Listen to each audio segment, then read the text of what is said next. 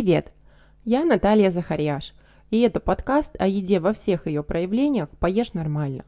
В прошлых выпусках мы с тобой увлеклись разными технологичными темами, новыми веяниями и фантазиями об обозримом будущем. Сегодня я хочу поговорить с тобой об истоках, о чистом продукте, как он есть, и о том, как хорошо иногда бывает что-то оставлять работать по старинке, не вмешиваясь особо в процессы.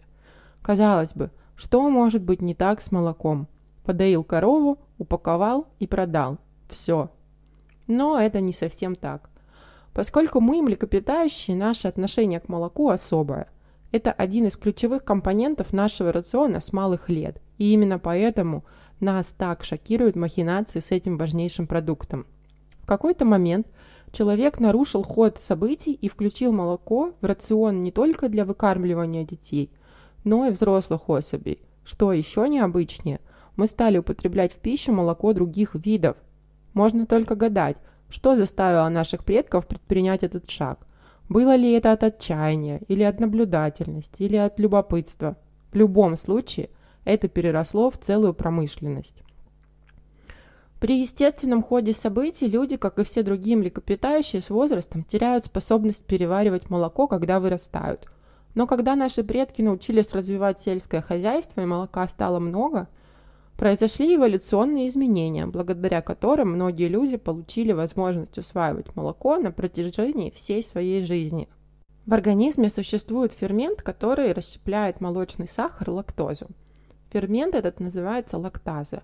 Ген, который кодирует этот фермент, обычно активируется в младенчестве и отключается после завершения грудного вскармливания. Но произошла мутация, которая сохраняет этот ген активным и во взрослом возрасте. В основном она распространилась среди европейского населения, а в Азии не было традиции употреблять молоко, и там же люди не могут без проблем включить молоко в свой повседневный рацион. Люди, у которых лактаза не вырабатывается совсем или вырабатывается в недостаточном количестве, страдают непереносимостью лактозы, из-за чего употребление молочных продуктов может приводить к вздутию живота, коликам, тошноте и другим неприятным последствиям. Поэтому были изобретены два способа переработки молока, снижающие содержание лактозы до безопасного уровня. Первый – это можно механически отделить лактозу при изготовлении масла или сыра, ведь тогда большая ее часть останется в сыворотке. Второй – это сбрашивание, в результате которого получают кефир или другие кисломолочные продукты.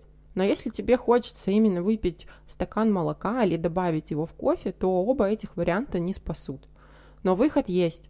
Безлактозное молоко. Как его получают? В обычное коровье молоко прямо на заводе добавляют лактазу, ту самую, которая помогает разделить лактозу на более простые и проще усваиваемые сахара. Но за счет этого обычного продукта конечного появляется сладкий вкус – и многие производители, в принципе, на этом останавливаются. Но часть идет дальше, и чтобы убрать эту сладость, делают еще одну процедуру, которая меняет кристаллическую решетку молока. И все, ты можешь наслаждаться любимым продуктом, не опасаясь неприятных последствий. То есть, безлактозное молоко – это натуральное, такое же, как и обычное, но ему уже помогли стать более усваиваемым. А что тогда с растительным молоком – оно разве не безлактозное? Да, оно безлактозное, как компот или чай, потому что там вообще нет молока. По сути, это вода, размешанная с мукой, с рисовой или соевой, или еще какой-то, название которой написано на пачке. Эти напитки вообще молоком называть неверно. И в Европе их именуют забеливателями для кофе. Их можно употреблять всем, кто хочет разнообразить свое меню, но не тем, кто хочет полноценно заменить молоко. Ладно, а что там по порошку? Слышал ведь, как люди говорят, что все молоко в магазинах сейчас порошковое, и поэтому оно долго может не портиться. Вот тебе мой личный взгляд, опыт и немножко здравого смысла. Сначала сделать из молока порошок, а позже разводить его снова в жидкую форму – это какие-то лишние ненужные действия, которые бы усложнили и удорожили процесс производства. Ни один крупный завод на такое не пойдет – в нашей стране все в порядке с удоями, с производительностью у коров. И поэтому мы даже экспортируем молоко в менее развитые в этом отношении страны. Ну, может быть, у которых площадь меньше для содержания коров. Но плюс еще пошлины на экспорт повышаются с каждым годом. И поэтому заводам даже приходится искать какие-то новые способы переработки излишков молока натурального, а, заводить э, в линейку новые продукты, покупать новые линии для производства йогуртов или сыров. С чем э, может реально возникнуть проблема, так это с жирностью. В зимний период не во всех хозяйствах есть возможность кормить коров рационами, которые бы позволяли получать отборное молоко или даже хотя бы средней там, жирности 3,5%. Но и тут э, все равно есть выход. Первый, самый простой, это искусственно занизить э, спрос на него, подняв цену. А второе, все-таки как-то придумать э, вопрос, решить через рацион. Добавить э, туда силос, корнеплоды, какие-нибудь кабачки или тыквы. Также на жирность еще может влиять э, и условия содержания коров. Если в хлеву будет э, чисто, тепло и сухо, молоко будет жирнее. Опять же, время дойки влияет на жирность. Вечером оно жирнее, чем утром.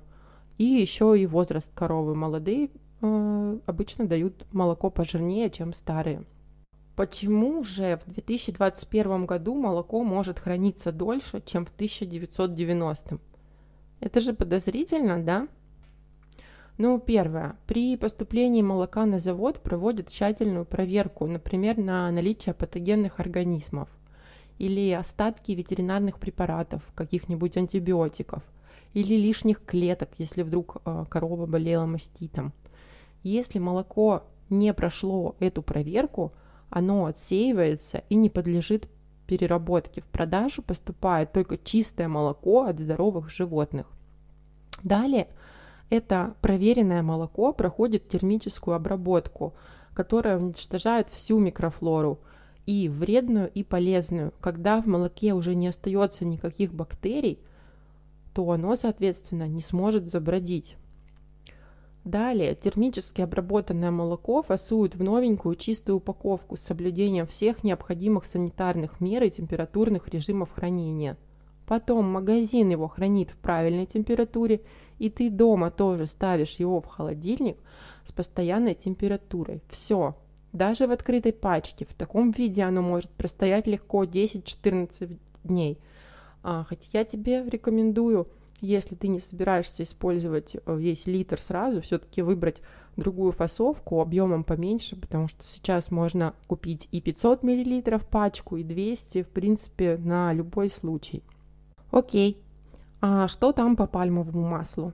Глянись, а много ли ты пальм видишь сейчас вокруг? Ну ладно, сейчас, скорее всего, ты находишься в городе. Тогда вспомни свою последнюю поездку за город, куда-то путешествие. Встречал ли ты пальмовые рощи?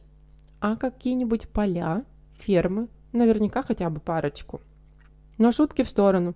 Пальмовое масло действительно используют в пищевой промышленности – только масло это берут не из стволов и веток, как э, я слышала, думают некоторые люди, а из плодов, которые растут на деревьях гроздями, и больше всего они по виду похожи на финики.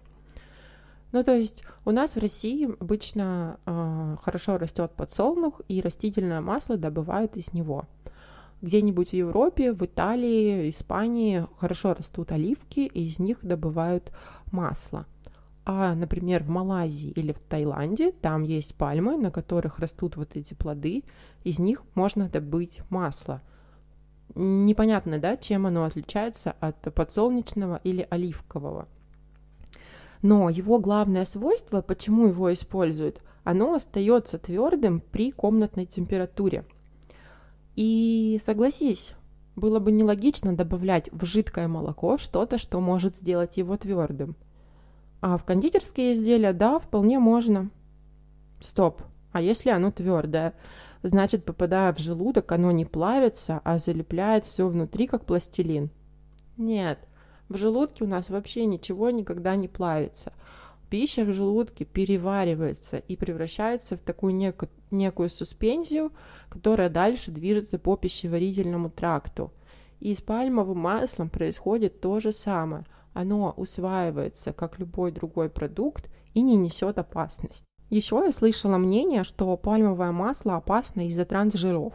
Но трансжиры используют для того, чтобы жидкое растительное масло сделать твердым, а пальмовое, как мы уже выяснили, изначально твердое, гидрогенизации не подвергается и трансжиров не содержит. Хотя они действительно опасны и употреблять их не стоит, но это никак не относится к сегодняшнему выпуску про молоко. Возможно, мы поговорим об этом позже. Еще говорят, что э, пальмовое масло запрещено в развитых странах, но это не так. Ни в одной стране мира оно не запрещено, это очень легко нагуглить, можешь проверить. И тем не менее, молочные продукты могут добавлять растительные масла, ну хоть подсолнечное. И, к счастью, уже несколько лет такие продукты специальным образом маркируют и ставят на отдельные полки в супермаркетах, чтобы ты мог сам выбрать, хочешь ли ты купить продукт без ЗМЖ, без заменителей молочного жира, или тот, который их все же содержит. Не верь мифам, тогда поешь нормально и попьешь тоже. Желаю тебе приятного аппетита, хорошего настроения. Если остались какие-то вопросы по теме выпуска, пиши мне на почту или в Телеграм. Контакты есть в описании выпуска. Встретимся через две недели. Пока-пока.